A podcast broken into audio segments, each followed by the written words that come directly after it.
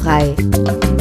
Die Sendung zur glutenfreien Ernährung mit Trudel Marquardt. Hallo, einen wunderschönen guten Tag. Ich bin's, der Chris Marquardt und habe wieder im Gepäck dabei meine Mutter, die Trudel Marquardt. Hallo. Das ist aber schweres Gepäck, hallo.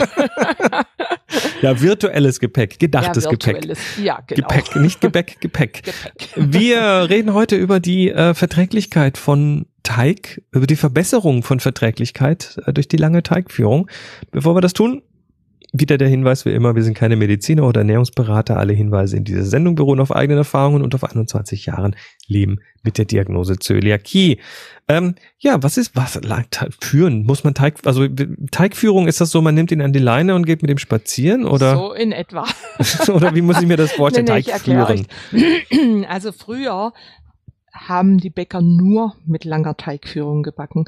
Da wurde ein kleiner Vorteig gemacht und dann wurde ein Teig gemacht und dann wurde der Teig äh, bei Zimmertemperatur oder in der Backstube stehen lassen. Der durfte arbeiten und Gärprozesse haben sich da gebildet, wilde Hefen haben sich gebildet und dann wurde das Brot gebacken. Das war dann ein schmackhaftes, kerniges Brot. Das Brot, was man so aus seiner Kindheit noch kennt, mhm. ne? Ja, also ich erinnere mich auch noch dran, ich bin ja Endkriegsware und äh, wir haben früher unsere Brote, unsere Teige gemacht und zum Bäcker zum Backen gebracht. Mhm.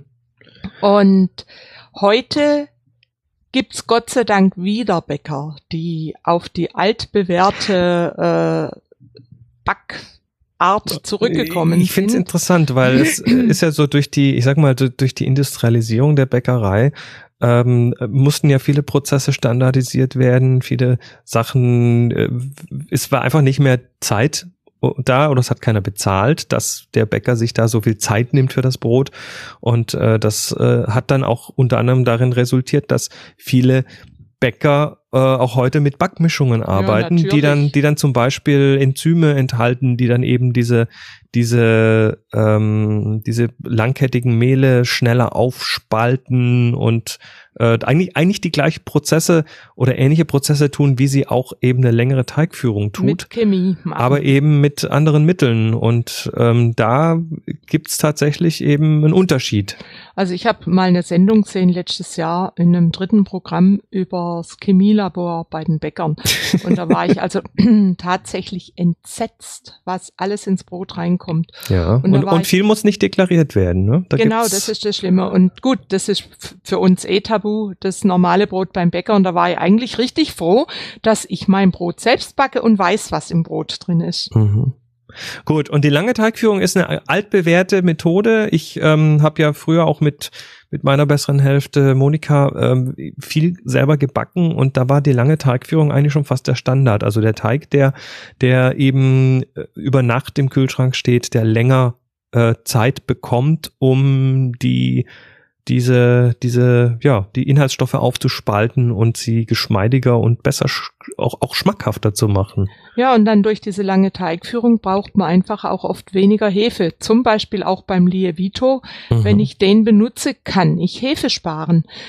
Weil der Lievito ja auch eine Triebkraft hat, kann ich etwa die Hälfte Hefe sparen. Und es gibt mhm. einfach Leute, die die Hefe nicht gut vertragen und aber oft diese langgeführten Teige besser vertragen. Das muss man dann ausprobieren. Also äh, viele haben einfach ein Problem auch mit frischen Hefeteigen. Und es ist jetzt ja nicht wirklich viel mehr Arbeit, sondern man, man macht den Teig, äh, man stellt ihn weg und lässt ja, ihn dann arbeitet, einfach. Er arbeitet ja alleine. Genau, der, den muss man ja nicht ständig Händchen halten, sondern der arbeitet ja von ganz alleine. Ja. Äh, da braucht man halt einen Platz im Kühlschrank dafür oder im, im kühlen Keller. Ja. Und also äh, es gibt zum Beispiel dieses No-Need-Brett, das ist ja ein Brot, wo man mit einer... Also No, no, no Need ist Englisch und heißt nicht kneten. Ja, ist gut, dass du es übersetzt. Das kann, kann ja nicht jeder Englisch. Man geht immer davon aus, dass alle das verstehen. Und das ist ein geniales Brot, wo man einfach nur äh, zwei Gramm Hefe reintut und dieser Teig dann so 20 Stunden ungefähr äh, ruht, den rührt man nur mit dem Kochlöffel zusammen. Und da, da spielt dann übrigens auch keine Rolle, ob das jetzt 19 oder 23 Stunden Ganz sind. genau. Und dann kommt der Teig, äh, formt man den dann und macht ein Brot draus, lässt es noch Ich glaube, man formt den nicht mal. Ich glaube, man kippt Nee, den einfach in einen Topf. In, eine- ja, aber man kann ihn vorher auch erst noch in einer Schüssel, die mit Folie ausgelegt Mhm. ist, muss er dann nochmal gehen und dann kippt man den Topf. ja. E eben auch sehr heiß in einen Schmortopf, der praktisch äh, mit erhitzt wird im Ofen Wir, und nach, wir, wir haben es mit so einem, hat. wir haben, wir haben's mit so einem äh, Edelstahltopf gemacht, auch, einen großen Edel- Edelstahltopf mit Deckel und Ja. dann entsteht so eine, ja so eine so eine so eine Dampfkammer. Ne? Dann wird Genau. quasi auf kleinem Raum dieses Brot sehr heiß gebacken und durch diese Feuchtigkeit, dadurch, dass die Feuchtigkeit nicht entweichen kann, ist das so ähnlich wie der Profibäcker, der macht beim Brotbacken so einen Dampfstoß in Ja. seinen der hat einen Backofen. Knopf, wo er draufdrücken kann. Genau, wo dann so Dampf, also Wasser eingesprüht wird. Also Und dieser weiß, Dampfstoß, der sorgt dann dafür, dass die Kruste schön knackig wird. mein erstes No-Need-Brett habe ich nämlich mit der Moni zusammengebacken in diesem Edelstahltopf. Mhm.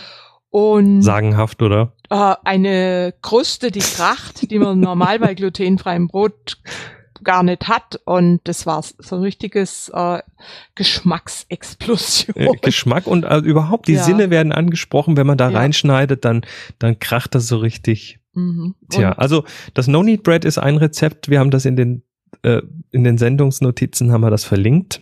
dann haben wir auch noch ein Rezept Brötchen mit kalt geführtem Hefeteig. Genau. Da wird einfach der Hefeteig, das kann man sich gar nicht vorstellen, dass ein Hefeteig, der kalt angerührt wird, auch noch geht und auch noch im Kühlschrank geht. Der geht halt langsamer. Ja, der kriegt dann einfach eine viel feinere Struktur durch diese kalte Teigführung. Und ich mache inzwischen viel äh, mit langer und kalter Teigführung, weil mir das einfach behagt und, und schmeckt. Man muss halt ein Und- bisschen besser vorplanen. Man kann nicht jetzt einfach Ja. sagen, ich mache jetzt ein Brot, in einer Stunde ist es fertig, sondern man muss halt Ich mein, ein bisschen einen Tag vorher mal. Die Leute, die berufstätig sind, die können aber abends so einen Teig anrühren und diesen Teig dann bis zum nächsten Abend, bis sie wieder backen können, äh, vorbereiten. Er macht eigentlich nicht viel Arbeit, nur das Zusammenrühren.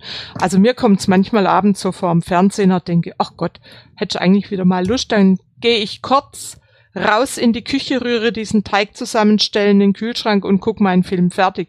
Wenn man in den Sendern gibt ja immer Werbepausen und die Werbepause, diese Werbepause reicht genau, um so einen Teig anzurühren. Habe ich tatsächlich schon gemacht. Wo andere Leute schnell aufs Klo gehen, machst Ja. du mal schnell einen ich mal schnell einen Teig.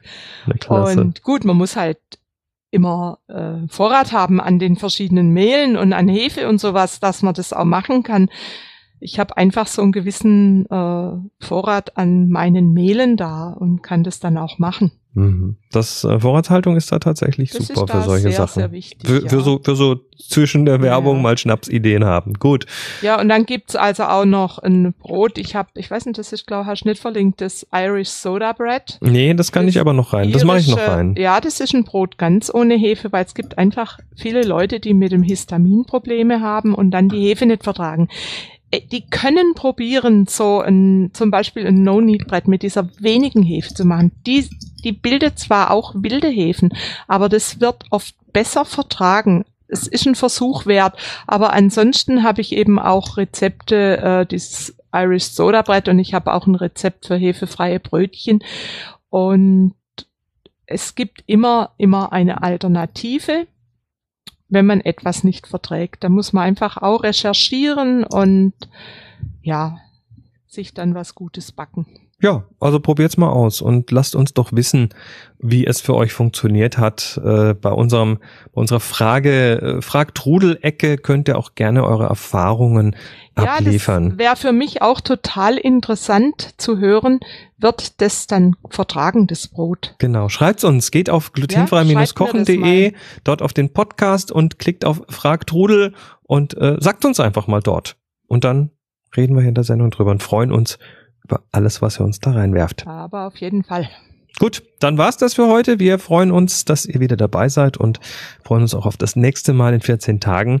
Da reden wir dann über den Brandteig. Und bis dahin habt eine gute Zeit. Tschüss. Tschüss. Sie hörten glutenfrei. Die Sendung zur glutenfreien Ernährung mit Trudel Marquardt. Über 900 glutenfreie Rezepte und weitere Informationen auf www.glutenfrei-kochen.de.